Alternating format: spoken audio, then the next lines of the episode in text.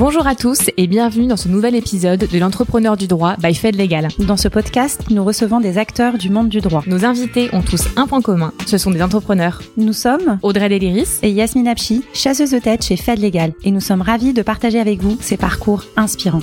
Bonne écoute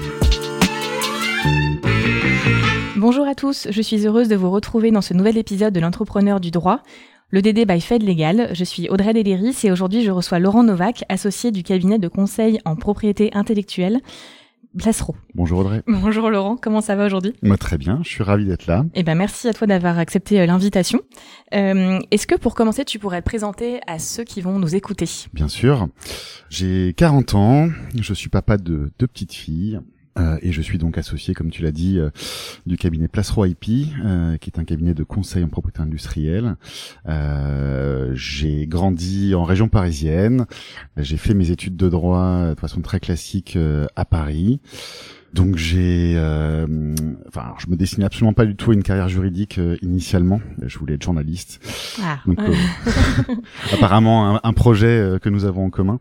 Oui. Et c'est vrai que sorti du lycée, j'étais J'étais très, enfin, comment dire, je m'intéressais beaucoup à la politique et donc euh, je cherchais une voie qui me permette de rentrer en école de journalisme ou à Sciences Po. Et donc euh, après avoir obtenu mon bac, euh, je suis rentré en fac de droit pour cette raison. Je n'imaginais absolument pas euh, finir associé d'un cabinet juridique, voilà. Et puis finalement, bah, ça m'a plu. Euh, à l'époque, pour rentrer en école de journalisme, il fallait avoir une, une licence, un, un bac plus 3. Un bac plus 3, exactement. Donc je me suis lancé dans, ces études. Euh, et puis à l'issue de ma licence justement j'ai fait un j'ai fait un stage euh, à l'Assemblée nationale auprès d'une députée des Yvelines et au cours de ce stage, j'ai rencontré plusieurs journalistes politiques, donc qui étaient euh, la voie vers laquelle je voulais me diriger, et ils ont un peu douché mes, mes espoirs, je sais pas. En tout cas, ils m'ont fait réaliser que c'était une voie qui était euh, particulièrement encombrée, et ils m'ont recommandé, euh, je les en remercie d'ailleurs, de continuer, de poursuivre mes études de droit, et donc d'aller jusqu'au master 1, la maîtrise à l'époque. Et puis c'est en maîtrise que j'ai découvert euh, deux matières qui m'ont qui m'ont passionné. Euh, D'une part euh, le droit de la concurrence et d'autre part la propriété intellectuelle. Alors comment ça se fait que c'est l'IP qui l'a emporté sur les deux? Alors c'est pas c'est pas fait tout de suite. J'ai eu la chance en fait donc du coup après ma mon master 1 ma, ma maîtrise euh, de partir à Londres faire un LLM, ce qui à l'époque n'était pas très courant en propriété intellectuelle de la Queen Mary. Donc je suis parti étudier, euh, faire ce LLM spécialisé en propriété intellectuelle. Euh, donc ça m'a permis d'approfondir de, de, mes connaissances dans ce domaine. Et euh, à l'issue de ce LLM, je suis rentré en France euh, pour faire un master 2 à Rennes en droit de la concurrence, de la consommation, de la distribution et de la propriété industrielle, donc euh, qui permettait d'allier les deux. C'est vrai que euh, je m'intéresse, enfin, le droit de la concurrence, qui est une matière connexe, on va dire, à la propriété intellectuelle, euh, m'intéressait, mais j'avais une préférence, une attirance pour euh, pour l'API, euh, et donc j'ai fait mon stage de fin d'études dans un cabinet de conseil en propriété industrielle où, donc j'ai commencé, j'ai fait d'abord un stage, puis euh, un CDD, euh, voilà, de, de, de, presque deux ans. À l'époque, il y avait un projet de fusion entre la profession des avocats et la profession des conseils en propriété industrielle. Et donc mon, mon patron de l'époque m'a incité à passer le barreau. C'était pas du tout un, un choix que que, que j'avais fait, euh, ne serait-ce que parce que je commençais à être euh, pas âgé, mais j'avais déjà 25 ou 26 ans et je voulais rentrer dans la vie active. Et c'est vrai que l'idée de passer le CRFPA, voilà, six mois à l'EFB, euh, voilà. Donc euh, c'était pas forcément le projet que, que, que je souhaitais, mais j'ai quand même passé le barreau, j'ai j'ai échoué. Euh, et puis donc j'ai décidé de de partir à l'étranger euh, pour travailler. En fait, j'avais un petit regret euh, à l'issue de mon LLM, c'est pas être resté à Londres pour travailler en cabinet. Et donc j'ai décidé de, de, profiter de cette opportunité. J'avais plus de plus de, de, de boulot, et donc j'ai envoyé mes CV en Australie, en Nouvelle-Zélande. Et j'ai été pris dans un grand cabinet australien à Sydney, euh, le cabinet Free Hills, qui depuis a, a fusionné avec euh, Herbert Smith. Et donc j'ai débarqué euh, en, en, 2009, euh, en janvier 2009, euh, à Sydney euh, pour travailler dans ce dans ce cabinet qui était, enfin c'était une expérience absolument incroyable. J'arrivais d'un petit cabinet où on était une vingtaine, je passais dans un cabinet international avec plus de 1000 1000 avocats, enfin ce qu'on voit dans les mm. dans les séries, dans les films, hein, la grande tour en plein centre du, du CBD de Sydney. voilà, c'était une expérience incroyable Je suis resté quasiment un an en Australie, euh, et puis c'était la crise des, des subprimes, donc mm. euh, rester en Australie n'était pas forcément une option. Et donc je suis rentré en France, euh, où j'ai trouvé un job euh, dans un grand cabinet de conseil en propriété industrielle, qui est le cabinet de Baudelomini, où je suis resté deux ans. J'ai appris énormément, en fait, c'est vraiment là que je me suis formé. À l'issue de cette euh, expérience, je suis passé quelques mois dans un petit cabinet euh, de CPI également, euh, qui s'appelle Égypte. Et puis en 2012, j'ai intégré le cabinet Placero, euh, et j'y suis toujours. Et donc j'ai la chance de d'en être associé depuis près de trois ans maintenant. Bon, et ma félicitation pour cette belle carrière du coup. Merci. Et maintenant on sait pourquoi tu, tu as choisi l'IP, en tout cas un petit peu par hasard et maintenant par une par amour pour cette matière, si j'ai bien compris. Tout à fait. bah, c'est vrai que c'est une matière que je trouve passionnante, euh, qui évolue euh, en permanence, euh, qui est vivante, euh, qui est euh, qui est très liée à l'innovation, qui est concrète en fait, c'est-à-dire qu'on on, on, voit les effets de notre travail au quotidien quand on fait ses courses, quand on va dans les magasins, et, et c'est assez plaisant. c'est une matière où il faut être curieux, s'intéresser à l'actualité, à l'économie, et bah, je trouve que c'est passionnant en fait. Et, justement, pour ceux qui nous écoutent et qui ne connaissent pas cette matière, est-ce que tu mhm. peux décrire ce que c'est la propriété intellectuelle? Bien sûr. C'est alors je trouve hein, une matière assez noble puisque c'est une matière qui vise à protéger les, les créations de l'esprit. Euh, donc, euh, alors il y a plusieurs types de, droits de propriété intellectuelle. Le premier auquel on peut penser, euh, bien sûr, c'est la protection du, droit d'auteur. Voilà. Puis il y a ce qui concerne la propriété industrielle, donc tout ce qui est appliqué à l'industrie. Et donc on a trois types de, droits euh, en, particulier. On a les brevets, donc qui protègent les inventions. On a les modèles qui protègent les créations esthétiques. Et on a les marques qui, euh, qui sont des signes distinctifs qui permettent euh, d'identifier une origine commerciale à des produits ou des services. Ok, merci. Et toi, ton rôle au quotidien que tu es associé d'un cabinet en, pays, c'est quoi du coup de, concrètement? Alors mon rôle au quotidien, c'est euh, c'est une bonne question. bah, c'est d'encadrer des hommes, ça c'est sûr, euh, des hommes et des femmes au sein de mon équipe. Donc, euh, euh Place Roi IP, c'est un cabinet aujourd'hui qui, qui, qui compte quatre, quasiment 400 personnes. Donc 300 personnes qui font des brevets et donc 100 personnes qui font euh, des marques, des modèles, des noms de domaine et des contrats, on va dire, voilà, et qui sont donc enfin, les personnes qui font des, brevets sont pour les, en tout cas pour les conseils des ingénieurs de formation et donc pour l'autre partie des juristes donc je fais partie du département juridique, donc qui regroupe une centaine de personnes. C'est à peu près une cinquantaine de CPI et euh, une cinquantaine de, supports de, de. D'accord. Et donc mon rôle, ben, c'est d'encadrer euh, certains de ses collaborateurs. Euh, c'est, euh, je suis responsable du pôle sport and entertainment au sein du cabinet, parce que j'ai développé une clientèle dans ce dans ce domaine-là et donc une expertise.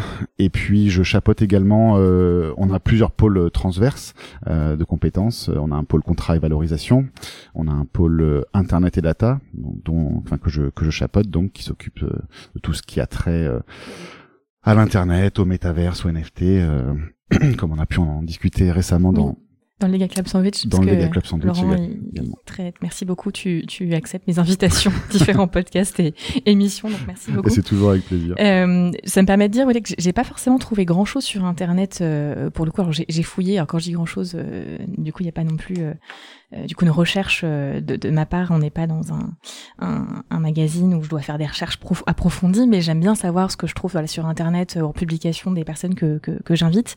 Et c'est vrai que j'ai trouvé quelques interviews, notamment sur BFM, que je vous, encourage à aller voir, une interview sur sur le, le métavers. Et, et justement, j'ai pas trouvé quelques publications, mais pas énormément de choses. Donc, tu es assez discret malgré tout. Est-ce que c'est un choix?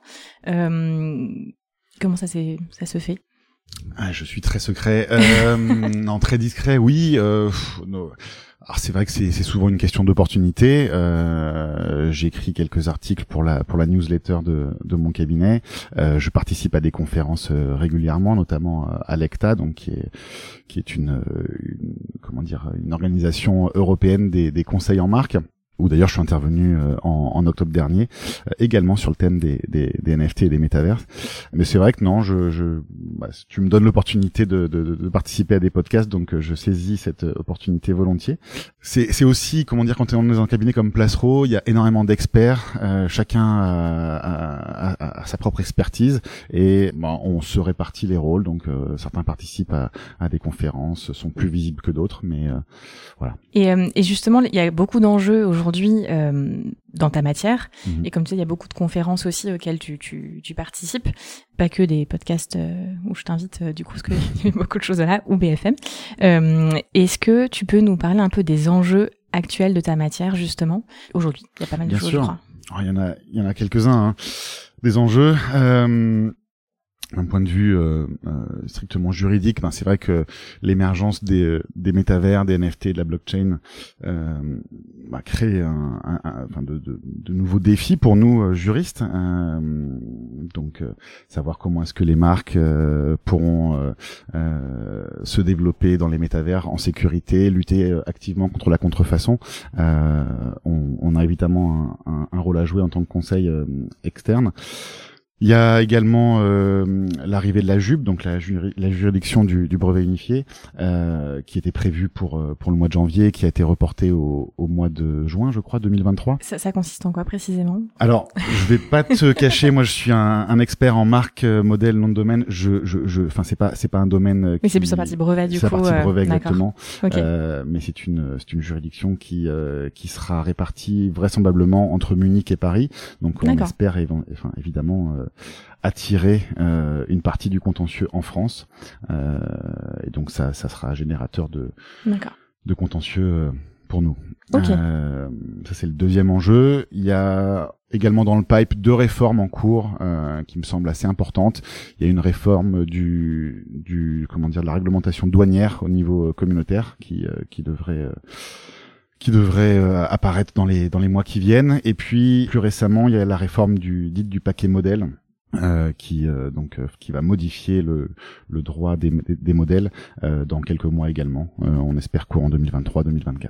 Ça c'est d'un point de vue juridique et et c'est vrai que je pense également qu'on assiste actuellement à une transformation du, du paysage, euh, en tout cas euh, parmi les cabinets de conseil en industriel, euh, où je pense que euh, on le voit d'ailleurs dans les chiffres. hein, euh, comment dire euh, au niveau de la taille des cabinets, on avait beaucoup de cabinets de taille moyenne intermédiaire il y a encore dix ans et je pense qu'on se dirige vers un, clivage je pense que ces cabinets de taille intermédiaire ne résisteront pas forcément euh, euh, comment dire à ce qui se profile euh, l'arrivée de nouveaux acteurs dans dans le monde de l'API euh, que ce soit les legal tech Mm. qui vont évidemment euh, bah, nous j'ose le dire nous faire mal en tout cas nous prendre une partie de notre activité Tu vois déjà euh, que c'est le cas aujourd'hui? Ah oui, c'est déjà le cas, bien Oui. sûr. Euh, sur les sur les parties, euh, on va dire qui sont à faible valeur ajoutée, euh, tout ce qui concerne la gestion de portefeuille euh, à proprement parler.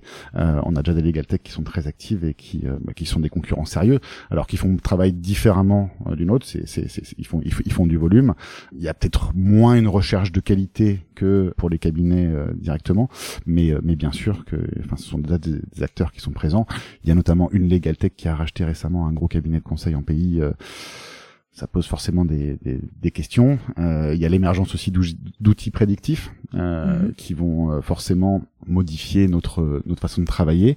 Et puis il y a une ère de concentration, on va dire, donc l'émergence de, de mastodontes, on va dire, de, de cabinets de taille vraiment euh, importante.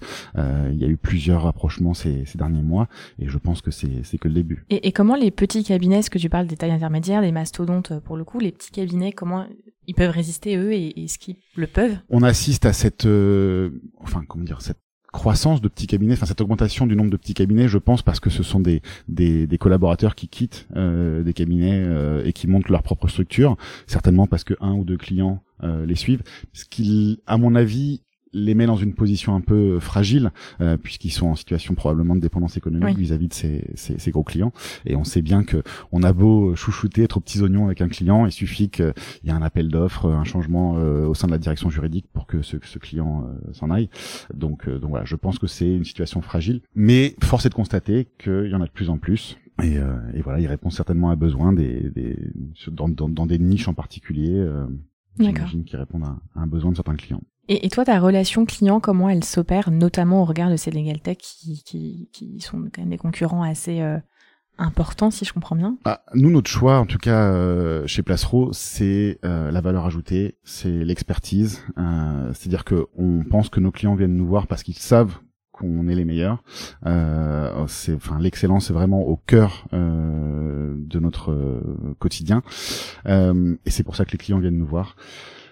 Je pense encore une fois que les legal tech, qui sont donc des euh, entreprises qui n'ont pas l'historique euh, dans le domaine juridique de, de, de, enfin, de celle de, de nos cabinets, euh, ne proposent pas forcément la même chose. et donc J'imagine que certains clients se tournent vers ces legal tech parce que d'un point de vue budgétaire, ça peut être intéressant. Mais si vraiment on cherche la qualité, euh, je pense qu'on, enfin, que ces clients devraient s'adresser à des cabinets. Et l'aspect conseil qui est très fort, enfin, que tu donnes à tes clients en fait. Bien sûr, tout à fait. Ouais. Ok. Et, et, tes clients, alors pour euh, comprendre aussi, et ceux qui découvrent la matière, parce qu'il y a peut-être des gens qui vont découvrir la matière aujourd'hui euh, mhm. grâce à, à, ce podcast, euh, qui sont-ils en, en, entreprise? Que ça va plutôt être des, des directeurs juridiques IP, peut-être pour les grosses structures, des directeurs juridiques euh, de plus petites structures, ou voire pas du tout. Alors de façon générale, c'est c'est quand même assez varié. C'est ce que je trouve euh, extrêmement intéressant dans dans mon quotidien, c'est qu'on accompagne à la fois des entreprises euh, du CAC 40, des multinationales, euh, que des startups, des entrepreneurs individuels, et donc on a une variété de dossiers très importante et je je, je trouve ça euh, passionnant. Pour ma part, ce que fait un conseil en propriété industrielle, euh, c'est on va dire il y a il y a trois aspects. Le premier, c'est l'acquisition des droits, donc c'est la gestion du portefeuille de, titres, donc de, marques, de brevets, de modèles de nom de domaine. Donc ça va être suivre les procédures, proposer des stratégies, faire des recherches d'antériorité pour s'assurer que euh, on peut exploiter euh, ou déposer euh, un titre. Donc ça c'est la première partie, on va dire. Ensuite, on a une partie surveillance, euh, défense des droits. Donc ça va être euh, tout ce qui est euh, mise en demeure, précontentieux, procédures administratives devant les offices, donc les procédures d'opposition, de déchéance, de nullité. Donc on a tout un, un, panel de surveillance qui existe, des surveillances parmi les marques. Donc on va surveiller quelles sont les marques qui sont déposées dans le monde entier, qui peuvent se rapprocher de celles de nos clients. On va avoir des surveillances sur les réseaux sociaux. On va vérifier euh, l'utilisation des marques de nos clients sur les marketplaces, euh, donc Amazon, eBay, euh, etc., Alibaba, on fait euh, un ménage énorme des surveillances douanières où on va surveiller donc euh, les produits physiques qui rentrent sur le territoire de l'Union européenne ou de la France. Voilà, on va dire ça c'est la, la, deuxième partie. Et puis on a une partie un peu plus transverse qui est euh, tout ce qui concerne les, les, contrats, contrats de licence, contrats de cession, accords de coexistence. Euh, D'accord. voilà. Ok. je pense que ça ça couvre à peu près euh, tout ce qu'on tout ce qu'on fait. Et pour ma part, j'ai la chance euh, d'avoir pu développer en fait une clientèle dans, dans le domaine dont je te parlais tout à l'heure, donc le, le sport, l'entertainment. J'accompagne depuis euh, un peu plus de dix ans maintenant un grand club de football euh, situé à Paris, qui, qui, enfin, qui est un projet absolument passionnant. Euh, plus récemment, depuis 2018, euh, j'accompagne euh, le comité d'organisation des Jeux Olympiques et Paralympiques de Paris 2024. Génial. C'est absolument. Surtout avec l'actualité des prochaines. Tout à fait. Années, moi du coup. Et j'accompagne également la Ligue de football professionnel. Mm donc toujours dans le domaine du sport et également les Girondins de Bordeaux. D'accord. Ok. Merci pour euh, me donne très envie du coup. Euh, alors même si moi je je suis pas très euh, football et sport, j'avoue, mais ça a l'air même euh, comme ça passionnant. ça coup, surtout pour voilà. Et alors tu as parlé beaucoup de développement du coup de clientèle. Pourquoi c'est c'est pour toi pardon, c'est quoi être entrepreneur justement? Est-ce que tu parles développement client? C'est une très bonne question. J'ai pas le sentiment d'être moi-même un entrepreneur. C'est-à-dire que pour moi, l'entrepreneur, c'est vraiment euh, quelqu'un qui va qui va créer sa structure, qui va se lancer, qui va prendre un risque important euh, financier, qui va mettre les mains dans le cambouis. Euh, moi, je suis associé d'un cabinet qui qui, qui compte 400 personnes. J'ai pas pris un risque personnel vraiment. Euh, C'est-à-dire qu'il y a une grosse machine derrière. Pour autant, dans mon quotidien, je pense que être entrepreneur, c'est avoir une vision et la communiquer à ses équipes. Euh, c'est encadrer euh, des femmes et des hommes, bien sûr, bah, les motiver euh, trouver des de oui enfin voilà des, des sources de motivation euh, être à l'écoute euh, pour moi c'est c'est extrêmement important. Et puis c'est aussi une attitude et je pense que ça faire avancer la machine en fait débloquer des situations je pense que c'est vraiment ce qui caractérise euh, le, le, le, la fibre entrepreneuriale qu'on peut avoir. D'accord. être entrepreneur dans le domaine du droit, est-ce que pour toi c'est une différence justement? Je suis pas sûr qu'il y ait une véritable différence, euh, si ce n'est peut-être de proposer à ses clients des stratégies euh, euh, innovantes, peut-être euh, pour euh, façonner le, le, droit positif, euh, la jurisprudence, mais mais je, je je me sens pas différent de d'entrepreneurs dans d'autres domaine. D'accord. En tout cas, selon toi, tu n'es pas appris entrepreneur et merci d'avoir quand même accepté de venir euh, au podcast. Mais en tout cas, tu as quand même une fibre entrepreneuriale. Pour coup, les, là j'ai ma langue un peu fourchée. Intrapreneuriale, c'est ce que d'autres ont dit que j'ai invité qui n'étaient pas a priori entrepreneurs, mais qui avaient cette, cette fibre intrapreneuriale au sein d'une structure plus importante aussi, peut-être. Oui, oui. Enfin, c'est certain. Euh, c'est certain. Euh, ça, ça passe aussi par, par exemple, je pense le, le business développement. Enfin, donc euh, l'appétence qu'on peut avoir pour euh, pour développer l'activité, aller au contact euh, des clients, ça passe notamment par la participation à des conférences, se faire connaître, évidemment. Et qu'est-ce qui te qu'est-ce qui te plaît? Toi au, au, quotidien, tu nous as parlé alors des enjeux évidemment euh, extrêmement importants au niveau juridique. Tu, on, sent qu'il y a une passion hein, que, que tu as développée que depuis euh, quelques années maintenant. Qu'est-ce qui te plaît au quotidien? Qu'est-ce qui te motive? Ce qui me plaît vraiment au quotidien, c'est une grande chance que j'ai, c'est d'avoir la confiance euh, de mes associés qui me qui me laisse les coups des franches pour faire pour développer en fait ce que j'ai envie et je trouve que c'est c'est c'est je, m'en réjouis tous les jours ce qui me plaît également, c'est la, c'est la variété des dossiers qu'on peut avoir. Euh, c'est d'être un véritable conseil stratégique, ce qui nécessite d'être pragmatique, d'être réactif, euh, d'être orienté business. Je trouve qu'il n'y a rien de pire qu'un juriste qui euh, euh se réfugie un petit peu derrière euh, la doctrine. Euh, voilà. Enfin, je, je, je mets vraiment à cœur de donner à mes clients des conseils qui leur permettent de prendre des décisions très rapidement. voilà. Et pour moi, c'est, ça vraiment être conseil, se sentir utile en fait vos avoir le sentiment que le, l'évaluation des risques qu'on fait, elle sert à, nos clients euh, qui prennent une décision éclairée, puisque c'est eux qui, in fine, hein, bien sûr, prennent, prennent la décision de, de, de, mener telle ou telle action. Mais c'est assez plaisant de, de sentir que voilà son, son expertise euh, a été entendue euh, et que le conseil a apporté ses fruits. Est-ce que tu as eu des mentors dans ta carrière qui t'ont aidé justement à, à arriver à ce, à ce poste-là du coup? Alors, Professionnellement, en tout cas, euh, oui. Il y a deux personnes euh, qui ont participé à ma formation euh, que j'ai vraiment considéré comme des mentors. Pour pas les citer, il s'agit de Bertrand Geoffrey et de Benjamin Martin Tardiva, qui, enfin, à qui je dois beaucoup. Et puis, depuis que je suis arrivé chez Placero, une personne qui est Guylaine Kiesel Lecosker, qui est, qui est donc managing partner chez, chez Placero IP, qui est présidente de la CNCPI, qui vient d'être élue pour un troisième mandat. C'est quelqu'un que je trouve inspirant au quotidien. Elle a une façon de, de, de gérer les choses, de que, enfin, que je trouve voilà euh, motivante au quotidien. Et euh, oui, je pense que c'est, enfin, elle m'a beaucoup appris même euh, au niveau personnel, c'est-à-dire dans ma relation avec les autres, dans la, c'est rentré un peu dans le perso, mais elle m'a aidé à régler des peut-être des, des, des, choses que j'avais à régler avec moi-même, avec mon rapport à l'autorité, ce genre de choses. voilà, et je lui dois, je lui dois beaucoup. Ouais, voilà, c'est l'occasion de la remercier. et je la remercie, tout à fait.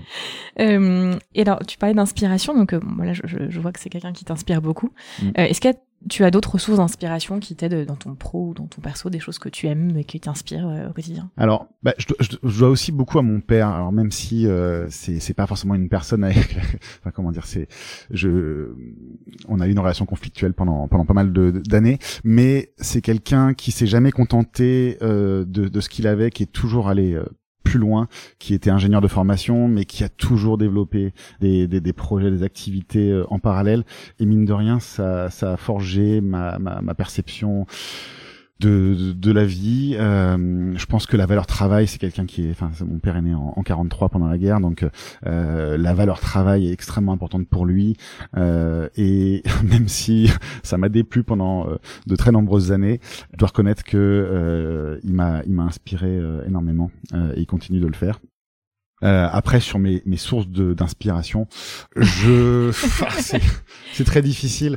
Alors, je, je, je, me permets. Euh, j'ai compris que tu aimais le football pour le coup et je crois que tu es assez fan d'un club. Euh, du coup, je me suis renseignée du coup. Tout à fait. Euh, je sais pas si je peux, je peux le citer. du coup, je peux. Oui, c'est l'Arsenal si j'ai bien compris. Oui. Euh, non. oh, tu sais, tu sais des choses de, de, Oui, tout à fait, c'est vrai. Alors, euh, ça, ça remonte à quelques années, mais euh, à l'époque, ancien fan où, du coup, où, Thierry Henry euh, y était, c'est ça dont, tu parlais? Ah bah, je, je, alors là, par contre, ça dépasse vraiment mes capacités avec euh, si, non, non, du mercato, j'avoue. Donc, en tout cas, je, voilà, j'ai compris que tu avais beaucoup aimé Londres et notamment une passion pour le Pour le club d'Arsenal, tout à fait. Euh, après, de dire c'est une source d'inspiration, je sais pas. Mais, mais en tout cas, en effet, euh, c'était, euh, c'est un, un, un, club que j'aime bien euh, parce que justement, bah, Arsène Wenger, qui était le, le, le coach des euh, d'Arsenal à l'époque, avait cette capacité, un petit peu comme Didier Deschamps, c'est-à-dire faire, enfin prendre des joueurs jeunes que personne n'a vu venir, des petites pépites que pas forcément très connues, et en faire quelque chose, en fait, réussir à, à créer un esprit d'équipe. Je trouve que c'est c'est assez, assez, assez génial et, euh, et, des, enfin, et des chants pour le coup, si je peux me permettre de, le, le, le, parallèle qui est d'actualité, euh, a réussi à faire pareil euh, pendant la Coupe du Monde et je trouve ça assez incroyable. Merci pour cette euh, analyse du coup. euh, ok, donc voilà, toujours passionné un petit peu de, de, de, football et de sport du coup et tu arrives à le mettre aussi, si j'ai bien compris, dans ton métier aussi puisque tu accompagnes voilà des, des clubs de, de sport et donc ça doit être plutôt chouette, je pense. Un plaisir au Un plaisir. ok, bon, super. Euh, Est-ce que tu as une citation qui toi te guide au quotidien euh, et que tu aimerais partager aujourd'hui? Oui, alors la fin. La première, c'est, c'est, j'en ai plusieurs en fait. La première, c'est croyez en vous parce que personne ne le fera pour vous. Euh, Et c'est vrai que dans, dans mon parcours, euh, il y a beaucoup de personnes qui, notamment des, des enseignants euh, quand j'étais euh, à la fac, qui ne me voyaient absolument pas euh, dans, dans, un métier juridique. Et je dois avouer qu'à l'époque moi non plus. Et, et finalement, j'ai cru en moi. Et, euh, et voilà, aujourd'hui, je suis associé d'un, d'un, cabinet qui est leader dans son secteur. Je m'éclate tous les jours. Et, et c'est, et c'est notamment parce que j'ai cru en, en, moi, en mes compétences, en, en mes capacités. Et donc j'invite tout le monde à le faire. Et la deuxième, euh, c'est un proverbe arabe qui est euh, les chiens aboient, la caravane passe. Je trouve que c'est, enfin, et encore plus en tant que manager, on prend des décisions, on, on prend des risques. Euh, ces décisions, elles sont contestées, euh, parfois certainement contestables. Euh, malgré tout, euh, bah c'est ça aussi être manager, c'est prendre des décisions, c'est faire avancer les choses. Parfois ça déplaît, mais il faut quand même que qu'on continue à avancer. Ok, merci. Est-ce qu'il y a euh, un métier que tu aurais aimé faire euh, enfant euh, Voilà, si, alors tu nous as parlé de journaliste, que c'était ton métier de rêver quand tu étais enfant, ou est-ce qu'il y avait un métier autre que tu aurais aimé faire? Alors comme tous les enfants, j'adorais les animaux et je pense que j'aurais rêvé d'être vétérinaire pour en prendre soin. Non, blague à part, s'il y avait un autre métier que j'aurais aimé faire, c'est un métier manuel, ébéniste. Euh, J'adore ah, l'idée de, de, façonner une matière, de, de travailler euh, le bois. Je, je, trouve ça incroyable et euh, c'est d'ailleurs peut-être que on sait jamais hein, une deuxième partie de carrière. Coup, voilà. Exactement. Associé à IP voilà, chez, chez Passereau et Ébéniste, du coup, c'est, tout est possible. ok. Est-ce que toi, tu as un conseil que tu aimerais transmettre à des, un jeune juriste qui vient d'être diplômé, alors soit un conseil qu'on t'a donné, alors tu en as déjà donné un avec la citation, hein, c'est, je, la rappelle, le croyez en vous car personne ne le fera pour vous. Est-ce qu'il y a peut-être un autre conseil que qu'on t'a donné ou au contraire que tu aurais aimé qu'on te donne à l'époque? Hmm. Je dis, enfin, je dirais de pas se contenter de de quelque, enfin de toujours chercher à aller plus loin en fait, de pas se contenter à ce qui tombe tout cuit, euh, d'être curieux, de se challenger en fait. Je trouve qu'il y a rien de pire que de rester dans sa zone de confort. Voilà, si je peux si je peux donner un conseil euh, aux personnes qui enfin aux jeunes en tout cas qui euh, qui, qui, viennent d'être diplômés ou qui rentrent dans la vie active, c'est ça, c'est de c'est de pas se contenter de de ce qui leur tombe tout cuit, euh, c'est c'est de se, de, enfin de se challenger, de tenter, euh, vraiment de tenter. Quand j'ai envoyé mon CV en Australie, j'y croyais absolument pas, et puis finalement ça a fonctionné, et ça m'a ouvert énormément de portes euh, après. C'est éventuellement, euh, si c'est pas déjà fait, de partir à l'étranger. Je trouve que les expériences à l'étranger c'est extrêmement formateur, euh, et ça fait une vraie différence sur un CV. C'est très révélateur d'une personnalité en fait, de le côté débrouillard, se confronter à une culture étrangère. Euh, oui, humainement, ça apporte aussi énormément. Bien sûr, mm. s'ouvrir aux autres voilà, je trouve que c'est très important et euh, c'est vrai que quand euh, quand j'ai à recevoir des CV, enfin un exercice que tu connais bien, euh, j'avoue que j'ai un faible pour les profils qui ont une expérience à l'étranger, qu'elle soit professionnelle ou pas. mais évidemment, aller travailler à l'étranger, c'est quand même quelque chose un petit plus quoi. Ok. Très bien. Et eh ben c'est si vous êtes étudiant ou en tout cas jeune diplômé, euh, si c'est pas encore fait, vous pouvez partir à l'étranger sur les conseils de, de Laurent Novak. Est-ce que Laurent, tu aurais un dernier mot pour les auditeurs? Eh bien, non. non, je pense que j'ai dit, j'ai dit euh, déjà beaucoup de choses, mais euh, non, rien, rien, rien à ajouter, Audrey. Merci beaucoup en tout cas, Laurent, d'avoir accepté mon invitation. Euh, du coup, moi, je vous encourage à inviter Laurent parce que euh, du coup, c'est un, un, bon invité. Du coup, à voir, s'il nous apprend plein de choses sur l'IP et pas que. En tout cas, c'est agréable d'avoir quelqu'un de passionné en face, en face de, de, soi. Donc, euh, merci d'avoir accepté l'invitation, d'avoir pris le temps et d'être venu partager avec les auditeurs euh, ton expérience, ta vision aussi de la propriété intellectuelle et de l'entrepreneuriat, donc, j'espère que tu as passé un bon moment. Ça a été un très bon moment. Merci beaucoup Audrey pour ton invitation et pour ce moment. Merci beaucoup. Et merci à tous euh, de nous avoir écoutés et à très vite pour un nouvel épisode de l'entrepreneur du droit by Fed Legal. Merci de nous avoir écoutés. Nous espérons que ce nouvel épisode vous a plu. N'hésitez pas à vous abonner et à nous mettre une bonne note. À très bientôt pour un prochain épisode de l'entrepreneur du droit by Fed Legal.